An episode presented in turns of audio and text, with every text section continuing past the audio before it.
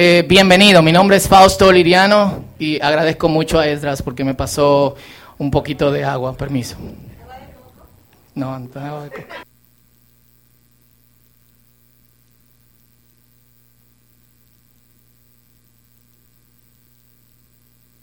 Algunos de ustedes donaron para los zapatos de, de Bethesda hace dos semanas. Eh, Roger, Cristian fueron con ellos, con Mari, y ahí están los muchachos comprando sus zapatitos y felices. Así que ya tienen zapatos para su año. Un aplauso bien.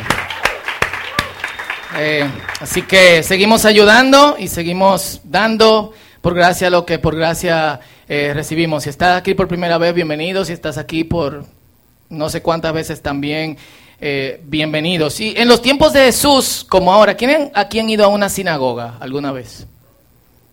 Levanten la mano. Eh, extranjeros, gente que quizás viven fuera. Lo que no han ido, hay una al lado de la Pucamaima, es, es reformada, o sea que es medio liberal, pero ustedes pueden ir y eh, curiosear un poco. Pero en los tiempos de Jesús, como ahora, este era, y de hecho me gustaría que los que abran en sus Biblias desde ahora, Isaías capítulo 61, y lo mantengan ahí. No lo vamos a leer ahora, lo vamos a leer más adelante, eh, pero es importante para, para lo que vamos a estar hablando eh, hoy. Y la semana pasada, si no ha escuchado el mensaje, lo puede escuchar en el círculo.com.do. Hablábamos de que la iglesia existe para comunicar el Evangelio, pero también para ser un ejemplo vivo de lo que es, de alguna otra manera, el Evangelio. ¿Qué es el Evangelio? Eso es lo que yo quiero que nosotros hablemos en el día de hoy. Y manténgalo ahí en Isaías capítulo 61. Eh, y en las sinagogas, tanto en los días de Jesús como ahora, aunque puede variar, este es, era el orden de la liturgia, de los cultos. De hecho, sinagoga significa lugar de, eh, de, de, reunión y nacieron, eran espacios que nacieron durante el tiempo del exilio porque los judíos creen que solamente pueden adorar en el templo. Así que en el tiempo de Jesús los que no podían ir al templo se reunían en sus sinagogas. Hoy en día no hay templo. El lugar donde debe ir el templo está ocupado por una mezquita que se llama el Domo de, de, la Roca. Compartimos con los musulmanes los mismos padres. Eh, y así que hay disputa por específicamente ese espacio. Entonces se cantaba un salmo. Se leía el Shema, Deuteronomio 6, 4, 9, Shema, Israel, la escucha, Israel, nuestro Dios. Jehová nuestro Dios o Yahvé nuestro Dios es uno. Se repetían las 18 bendiciones, Moné Esre. Se leía la parachat en hebreo. Voy a explicar ahora qué es la eh, parachat y como para el tiempo de Jesús no se hablaba ya eh, hebreo, pasaba el líder de la sinagoga y leía el Targum, que era una paráfrasis de la parachat que se leía en hebreo. La parachat son porciones de las escrituras y le explicaba en arameo, que era lo que la gente hablaba en el, tiempo de Jesús. Y luego había una bendición del líder de, de la sinagoga. Y las parachats son lecturas semanales del Pentateuco conectadas con lecturas de los eh, profetas y lo dividen en un periodo de tres años. Ahora mismo toda la nación de Israel, si eh, hay una página que se llama 929.il, todo el, pueblo de Israel, toda la nación de Israel, o los que son religiosos, porque no todos los israelitas son religiosos, algunos son bastante sinvergüenza, eh, están en este proceso que empezaron este año para terminarlo cuando la nación de Israel cumpla, creo que 50, 50 60 años o algo así. Em, un poquito más, 60 años, creo que es. Em, y tienen porciones de el Pentateuco, Génesis, Éxodo, Levítico, Número, Deuteronomio, que van combinando con los profetas. Estas porciones son semanales y las dividen específicamente por días. Entre las últimas, y quiero que me presten atención para que entendamos lo que vamos a leer ahora, están estas. Estas son de las, eh, de las últimas. Y los nombres no tienen nada especial, simplemente son las palabras con las que empiezan eh, los pasajes. Por ejemplo, Nitzavim eh, que es de la que vamos a estar hablando en, en particular significa ahora que están de pie. Simplemente, o sea, es la primera palabra de, del texto en Deuteronomio, en el caso de lo que estamos leyendo en el día, en el día de hoy. Como ustedes lo ven, Choftín combina Deuteronomio 16 del 18, 26, 18 al 21, 9, con Isaías 51, 12 al 52, 12. Quiero que presten atención a este porque esos son pasajes consecutivos. Kititse es Deuteronomio 21, 10 al 25, 19, que lo combina con Isaías 54, 1 al 54, 10. Kitabó, Deuteronomio 26, 1 al 29, 8, que lo combina con Isaías 61 al 60, 22. Nitzavim, que es Deuteronomio 29, 9 al 30, 20, que lo combina con Isaías 61, 10 al 63, 9. ¿Le llama algo la atención de estos pasajes en lectura consecutiva?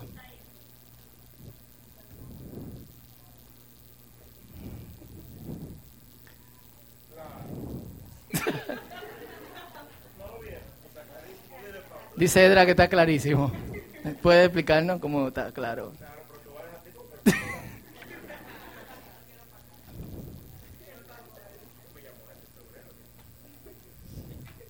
Eso es la Biblia, claro.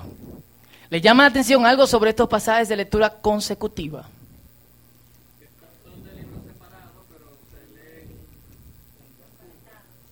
Cool.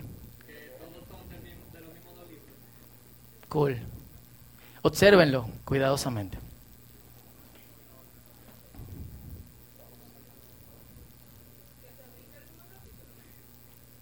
Brincan algunos capítulos en Isaías. Por ejemplo, en el Choftín, Isaías 51, 12 al 52, 12, brinca Isaías capítulo 53. ¿Qué dice Isaías capítulo 53? Los que son creyentes. ¿Eh? ¿Quién ha creído nuestro anuncio y sobre quién se ha manifestado el brazo del Señor? Lo veremos, pero sin apariencia. Es el pasaje del siervo sufriente que narra la crucifixión de Jesús. Eh, de hecho, esto es una inclusión nueva, lo brincan desde aproximadamente el segundo, el segundo siglo para no conectar el Antiguo Testamento con eh, el Nuevo Testamento, lo que, o lo que dice Jesús. Y brincan del 54.10 al 60. ¿Por qué? Porque son pasajes mesiánicos. Pero uno en especial brincan del 60 a 22 y empiezan el capítulo 61 en el versículo 10. Presten atención por si algún día ustedes tienen que discutir con un judío sobre, sobre esto, pregúntelo, ¿y por qué lo, lo, saltan en Nitzabim? Se van a quedar como, oh". ¿y de dónde tú sabes eso? Ah, hebreo sin barreras. Eh, OpenHebrew.com eh, éxito en, en, hebreo, como que se diga.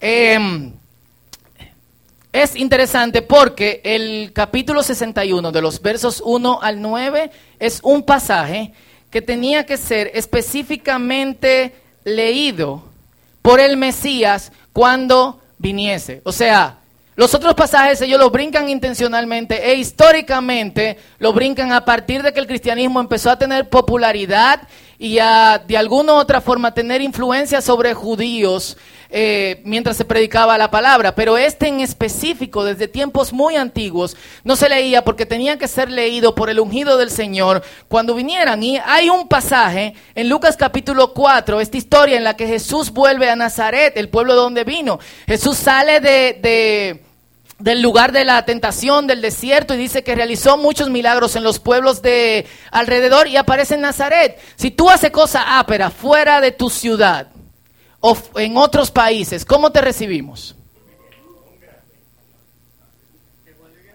¿Con qué? Luisito Pie, ¿qué le dicen al muchacho? Eh, con todo y la controversia de, de, que si haitiano, si no haitiano, o eh, lo que sea, mucha gente lo recibió eh, bien. Vi de hecho una foto de alguien de aquí del círculo que se, se lo encontró ayer y se tomaron una foto. Recibimos a la gente que han hecho algo importante, ¿cómo?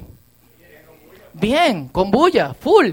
Así que él llega a la sinagoga de su pueblo y como era de costumbre se reúne los sábados. Jesucristo se congregaba, tengan eso eh, eh, en cuenta. Y como es el tipo ya que se ha extendido su fama por otros pueblos, ya no es la persona que podemos dejar sentado en la reunión. Y el líder de la sinagoga lo invita a que lea la parachat, es decir, el texto que tocaba en ese día. Y le pasan el rollo. Y cuando le pasan el rollo, encuentra el pasaje de Isaías capítulo 61. Y yo no sé quiénes han visto un rollo aquí, alguna vez. Pero imagínese que usted tiene un rollo de papel, de lo que venden para niños en aquí. La primera parte del capítulo 1 y las últimas partes, por la última parte está el capítulo 61. No es como un libro que tú vas ahí inmediatamente y vas a buscar eh, qué es lo que hay. Tú necesitas ayuda de otra persona para que lo enrolle contigo y llegar hasta ese capítulo. Entonces, de alguna otra forma, estaban llegando a las partes finales de la eh, de la parachat, en quizás en algunos de estos. Y cuando abre el rollo, encuentra este pasaje en Isaías capítulo 61, que es el que invito que ustedes lean hoy conmigo. ¿Lo tienen ahí? Y dice así, él leyó hasta el versículo 4, yo quiero que leamos hasta el versículo 9. El Espíritu del Señor está sobre mí, porque el Señor me ha ungido para llevar buenas nuevas a los pobres. Literalmente, evangelio en la Biblia Septuaginta, en la Biblia... Eh, eh, en el Antiguo Testamento en, en, en, griego le va a ser, en el Antiguo Testamento en hebreo, me ha enviado para consolar a los de corazón quebrantado y a proclamar que los cautivos serán liberados y que los prisioneros serán puestos en libertad. Me ha enviado para anunciar a los que se lamentan que ha llegado el tiempo del favor del Señor, junto con el día de la ira de Dios contra sus enemigos, a todos los que se lamentan. En Israel les dará una corona de belleza en lugar de ceniza. Se acostumbraba que cuando tú estabas lamentando te, te tiraba ceniza o polvo sobre tu cabeza. Él decía, te voy a limpiar la ceniza de tu cabeza y te voy a poner una... Eh, una corona, una gozosa bendición. Literalmente te voy a vestir de bendición en lugar de luto. Te voy a vestir de alabanza en lugar de desesperación. Ellos en su justicia serán como grandes robles que el Señor ha plantado para su propia gloria. Se reconstruirán las ruinas antiguas, reparando las ciudades destruidas desde hace mucho tiempo. Las resucitarán aunque hayan estado desiertas por muchas generaciones. Los extranjeros serán sus siervos, alimentarán a los rebaños de ustedes, ararán sus campos, cuidarán de sus viñedos. Ustedes serán llamados sacerdotes del Señor, ministros de nuestro Dios. Se alimentarán de los tesoros de las naciones y se gloriarán de sus riquezas. Disfrutarán de una doble honra en lugar de vergüenza y deshonra serán una doble porción de prosperidad en su tierra y una alegría eterna será suya. Pues yo, el Señor, amo la justicia, odio el robo y la fechoría. Recompensaré fielmente a mi pueblo por su sufrimiento y haré un pacto eterno con él. Sus descendientes serán reconocidos y honrados entre las naciones. Todo el mundo se dará cuenta de que es un pueblo al que el Señor ha bendecido. O sea, imagínense que todo el mundo sabe que este pasaje es un pasaje reservado para leerlo una persona específica en un tiempo específico. No es algo que todo el mundo se atreve a hacer. La cara de la gente era como... ¡Oh! Yo no sé quién ha estado en competencia de, rap eh, o quién la han visto por, eh, por televisión a lo moreno y uno primero dice su improvisación y después viene el otro y si el otro lo derrumba al otro todo el mundo está de que ¡wow! ¡Ay, sé cuánto. Una vez me tocó estar en una competencia de crump, donde pues, las pandillas se juntan y bailan violentamente uno frente a otro sin tocarse. Y cuando uno hacía el movimiento, Edra, ¿quiere demostrar? No, gracias. Cuando alguno hacía el movimiento que todo el mundo era ¡Ah! entonces venía el otro y se preparaba. Era como que... Así fue como cuando Jesús leyó este pasaje, fue como que... ¡Ah! Dale, ¿qué fue lo que pasó? ¿Qué fue lo que leíste? Y encima de eso Jesucristo le dice, Hoy se ha cumplido esta palabra delante de ustedes. ¡Ah! Full. Jesús inaugura el reino de Dios diciendo las buenas noticias del reino de Dios.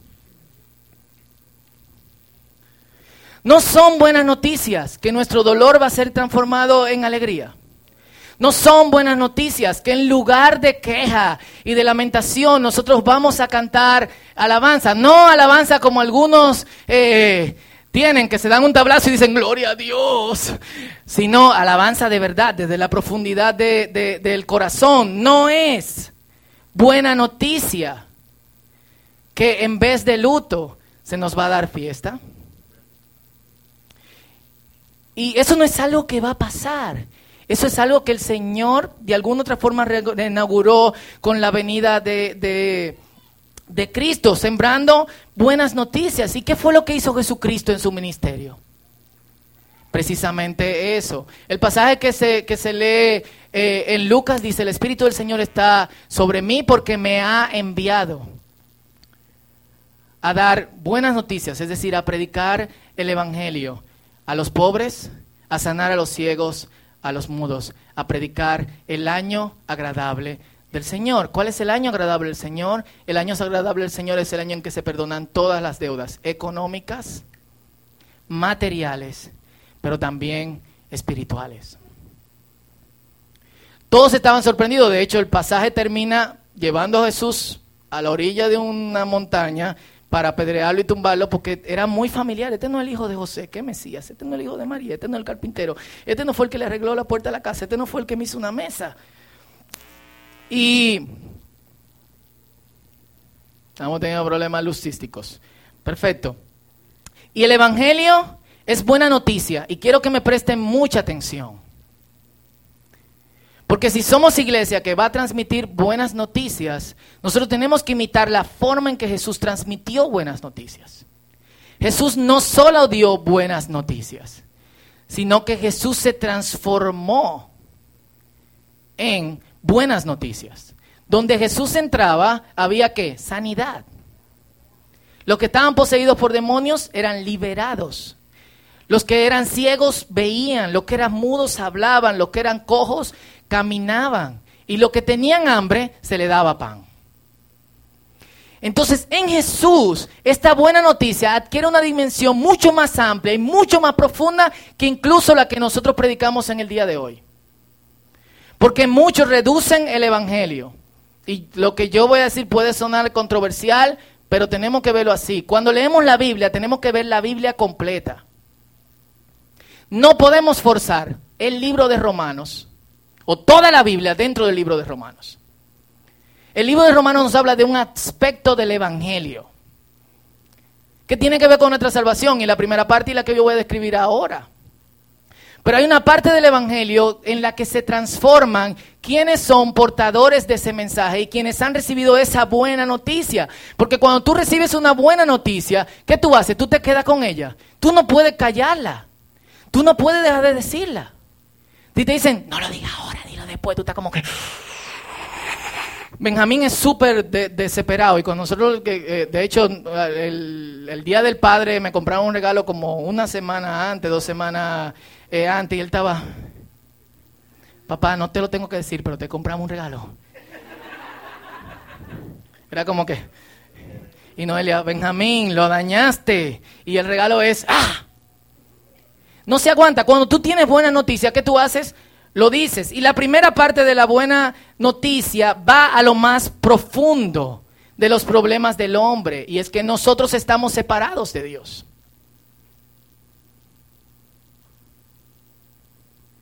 No es que el hombre solamente es malo, hay hombres muy buenos y llenos de las mejores características y mucho más ético que muchos cristianos pero están separados de Dios. Entonces, primero no se trata de cómo uno actúa éticamente, ni de cómo uno le sirve a los demás, ni cuánto uno sonríe, ni si dice bueno o gracias en un país donde a todo el mundo se le olvidó que eso existe. Primero es cómo está tu corazón con Dios. Porque de una misma fuente no puede salir agua amarga y agua dulce. Y es nuestro pecado que nos tiene hundido en profunda tristeza, en profunda desesperación. Y es nuestro pecado que aunque podamos estar llenos de todas las cuestiones posibles, nos hace sentirnos vacíos. Eso está probado científicamente. Es decir, es observable. Personas con el último bienestar y muy buenas se sienten que tienen un agujero negro en su corazón. Dentro de él, llámelo como usted le llame, en su espíritu, en su alma, en su mente, como usted quiera llamarle. ¿Por qué? Porque están separados de Dios. Y un interior en turbulencia revela esa separación. ¿Y qué nosotros tenemos que hacer? Acercarnos a Dios.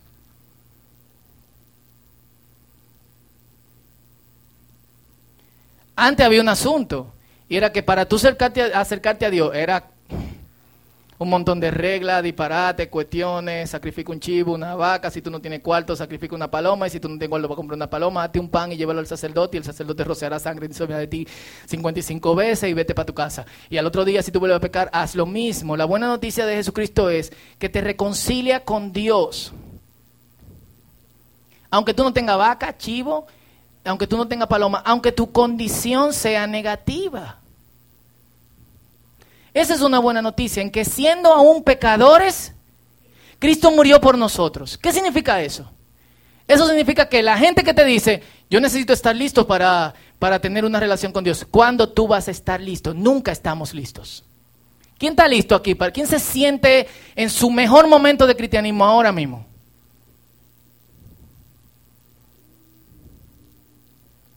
Y cuando tú te sientes así, como, I believe I can fly.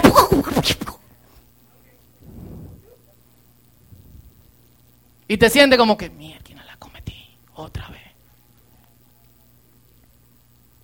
Nunca estamos en el momento correcto para acercarnos a Dios. Nunca. Cuando alguien me dice así, yo le digo, es verdad. Nunca tú lo vas a hacer porque yo todavía no estoy en el punto que necesito, en que me sentiría bien con Dios. Y la buena noticia es que aunque somos pecadores, Jesús murió por nosotros. Él no nos dijo, cambien a ver si de alguna otra manera yo muero. Te estoy esperando. Soldado, clava, ahora. No, espérate, falta uno. En la mano. Espérate, la otra mano no porque falta fulanito.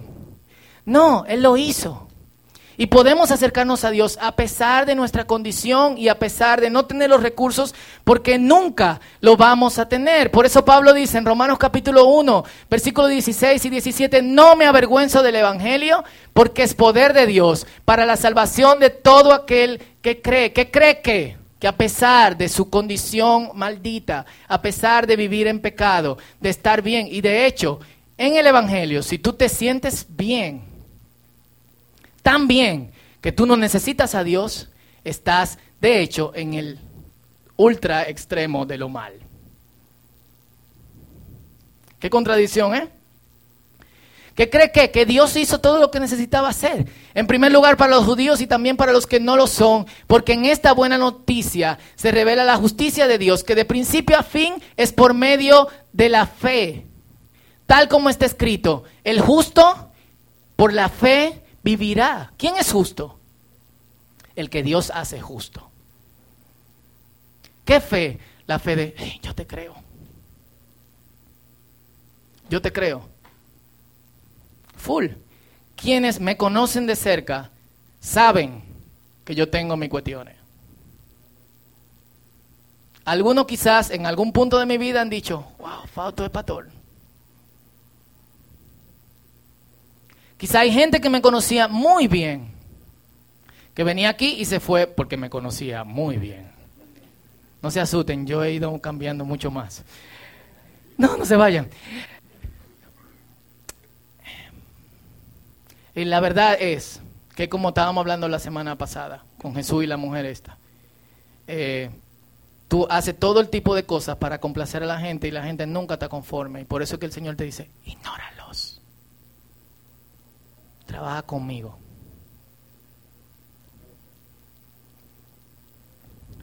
¿Y qué es esta fe? Esta fe es, yo creo, yo te creo, yo creo que tú haces lo que yo tengo que hacer y yo creo que tú harás lo que tú dices que tú harás.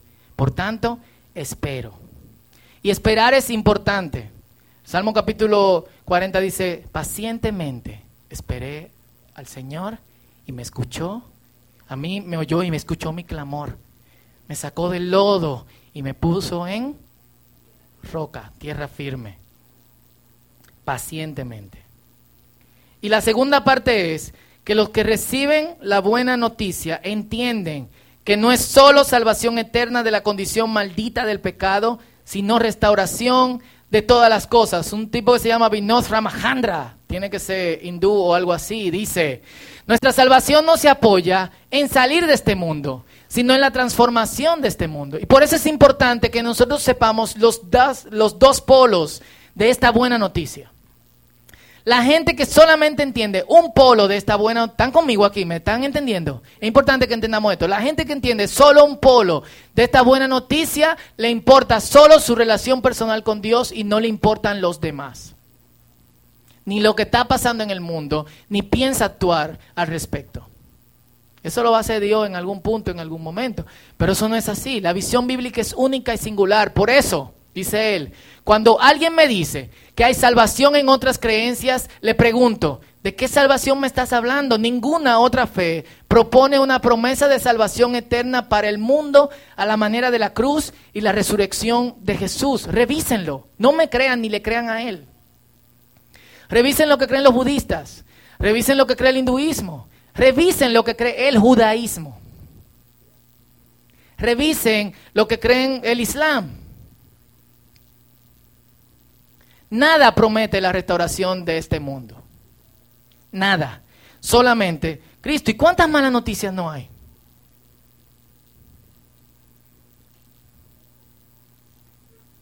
Esta semana, un grupo de, unos amigos, de un amigo, que habían visto todo el deterioro que había en una ciudad de, de Sudáfrica, habían decidido hace tres meses hacer una caminata que empezaba el primero de septiembre y que terminaba unos días después, desde la capital de, de Sudáfrica hasta otra, hasta otra ciudad. El día en que esto va a iniciar, ellos postean en Facebook, hoy es el día, primero de septiembre, arrancamos, conozcan a las personas que vamos a arrancar en esta travesía, orando y buscando de alguna otra forma la transformación de esta ciudad. Así que en medio del camino, estacionan su carro a la, a la derecha, perdón, a la izquierda, Sudáfrica. Y otro conductor llegó y se lo llevó. Uno de ellos murió, dos de ellos quedaron en condición crítica. Malas noticias. Antes de ayer un loco en el almirante se trancó con su esposa, su hija, la suegra y una vecina y las mató. Malas noticias. Ayer en Haití, una señora que trabajaba eh, una religiosa que trabajaba en eh, servicio social, también fue asesinada. Malas noticias. Súmale a eso las malas noticias de quizá que hay alguien que perdió el empleo esta semana. Quizá que hay alguien que está harto de regar currículum y no le entregan absolutamente eh, nada. Y lo peor de todo esto es que los hombres no van a mejorar este asunto. Todo el que ha tratado de alguna otra forma de ofrecer una solución a la condición general del mundo falla. El libro de Eclesiastés lo pone de esta manera. Eclesiastés capítulo 1, versículo 9 al 10. Un pasaje muy conocido. La historia no hace más que repetirse. Ya todo se hizo antes. No hay nada realmente nuevo bajo el sol. A veces la gente dice, hey, esto es algo nuevo, pero la verdad es que no lo es. Nada es completamente nuevo. Y sigue diciendo, lo que pasó va a volver a pasar. Lo que se está yo leí una cuestión de hace 60 años donde decía reformas fiscales, acuerdos de paz, terminar a la guerra. Y yo decía, wow, esto es exactamente lo que nosotros estamos viendo en el día de hoy. ¿Y en qué punto estamos? ¿Mejor o peor?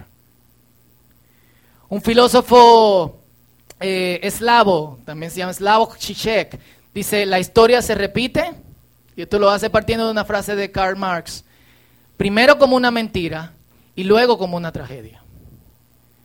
Lo que nos hicieron antes fue que nos mintieron. Y la segunda vez nosotros lo vamos a pasar mucho peor. ¿Qué hacemos nosotros?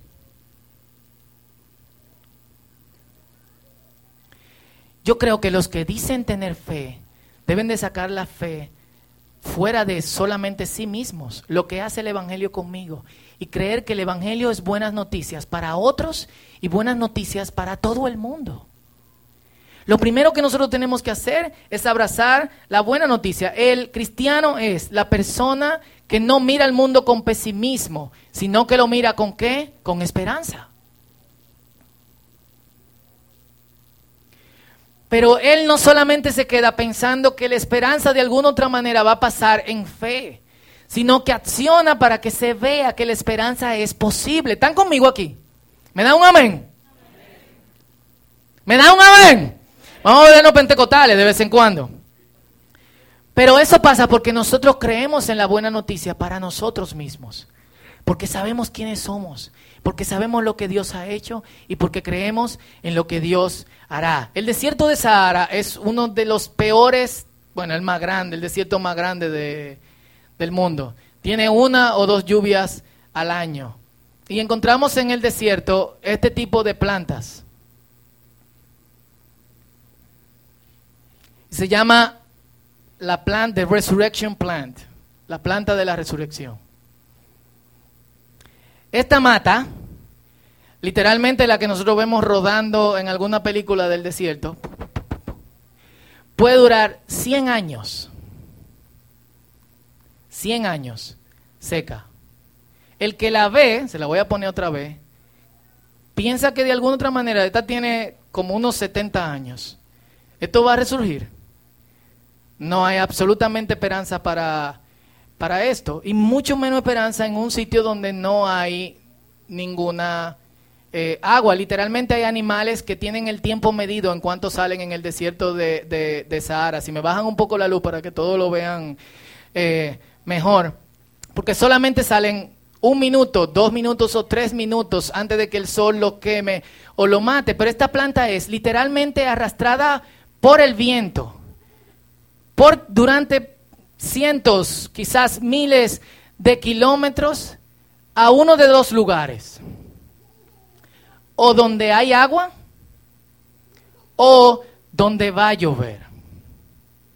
Y tú sabes qué pasa con ella después de 70, 80, 90 o 100 años de estar seca, que resurge cuando cae en el agua.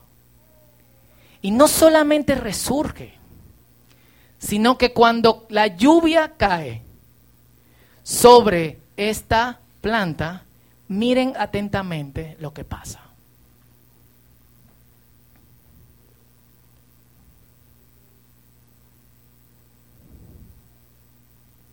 Literalmente ha guardado semillas por 20, 25, 30, 70, 80, 90, han contado hasta 100 años. Y no solamente la planta resurge, no solamente esto, sino que las semillas de esta planta se transforman en otras plantas que en un terreno seco en el que llueve solamente una vez al año, crece y da flores.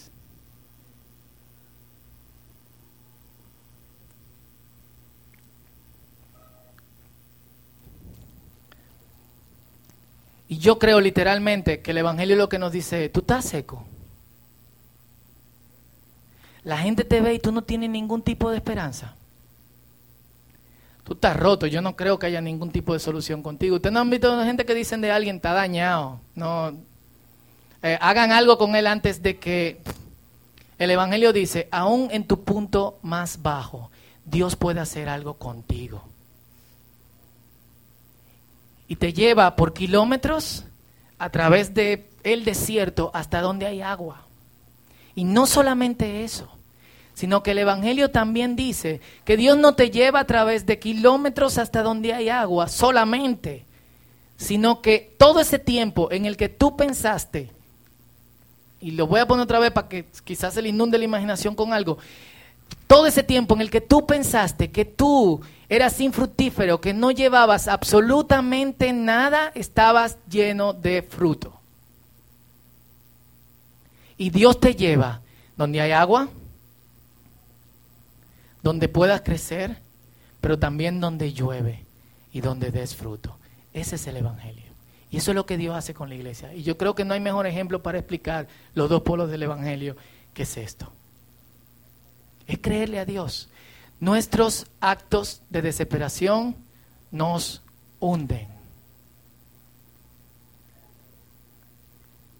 Cuando creemos que podemos hacer algo en medio de nuestra desesperación, ¿qué pasa? ¿Nos va mejor? La cometemos mucho más profundo. Pero dejarnos llevar por Dios cuando creemos incluso que no hay ningún tipo de esperanza, no solamente nos resucita, sino que cuando Dios hace llover de su espíritu sobre nosotros, otros crecen. Y la tierra que ¿qué pasa en el desierto? Absolutamente nada. Entonces se transforma en una tierra llena de verde. Dios, yo creo, y este es el Evangelio, nos lleva donde hay lluvia, donde hay agua, donde podemos resucitar y donde podemos ayudar a que otros también resuciten. Ese es el Evangelio. Y si puedes inclinar tu cabeza conmigo hoy.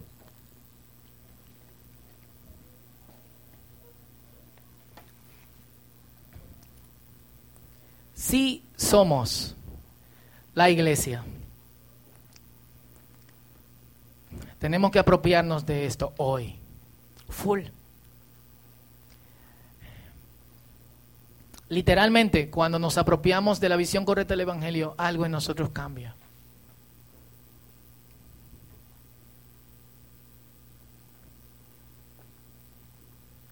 Sabemos que algunas circunstancias es Dios llevándonos a través del desierto con su viento a donde haya agua.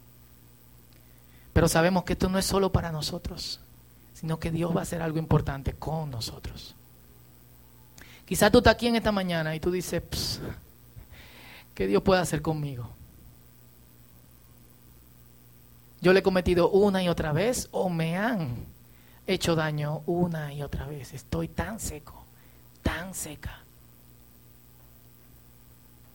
Sí, yo creo que soy la iglesia y yo creo que tengo que creerle a Dios.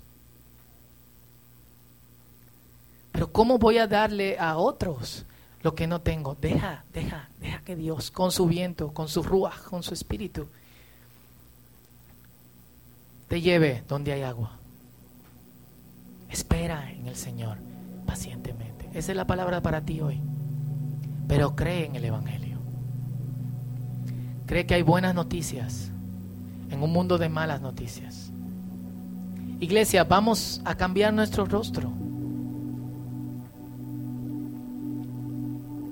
Pero también vamos a tomar acción. Esa acción muchas veces es protesta contra la condición de un país. Esa acción muchas veces es abrazar a alguien. Es una llamada telefónica es estar pacientemente con alguien que piensa que está seco y decirle, Dios te va a llevar por este desierto. Y no solamente vas a crecer y vas a reverdecer, sino que vas a dar fruto. Otros van a gozar de lo que tú eres. Yo no sé cuál es tu condición hoy, pero como iglesia nosotros necesitamos adueñar nuestra verdad si queremos transformar este espacio en el que nosotros estamos y hacer lo que Dios nos ha llamado. Así que donde estás, tómate un minuto para meditar, para pensar.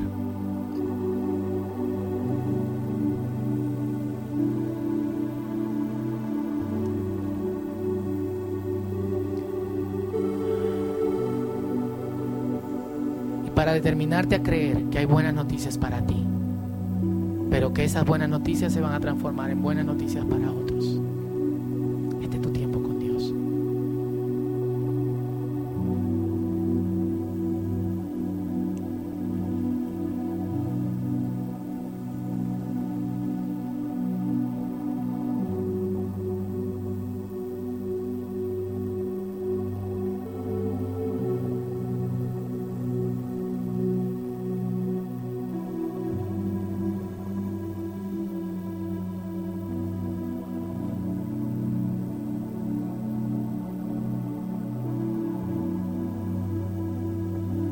Te puedes poner de pie conmigo y oremos juntos.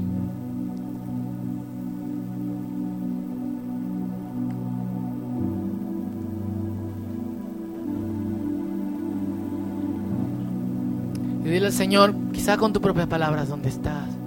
Señor, yo quiero dar un paso de fe y creerte. Creer en lo que tú has hecho por mí. Nunca soy suficientemente bueno o espiritual o quizás no estoy en la condición necesaria para acercarme a ti. Pero en fe, Señor, nos acercamos aún y a pesar de nuestra condición.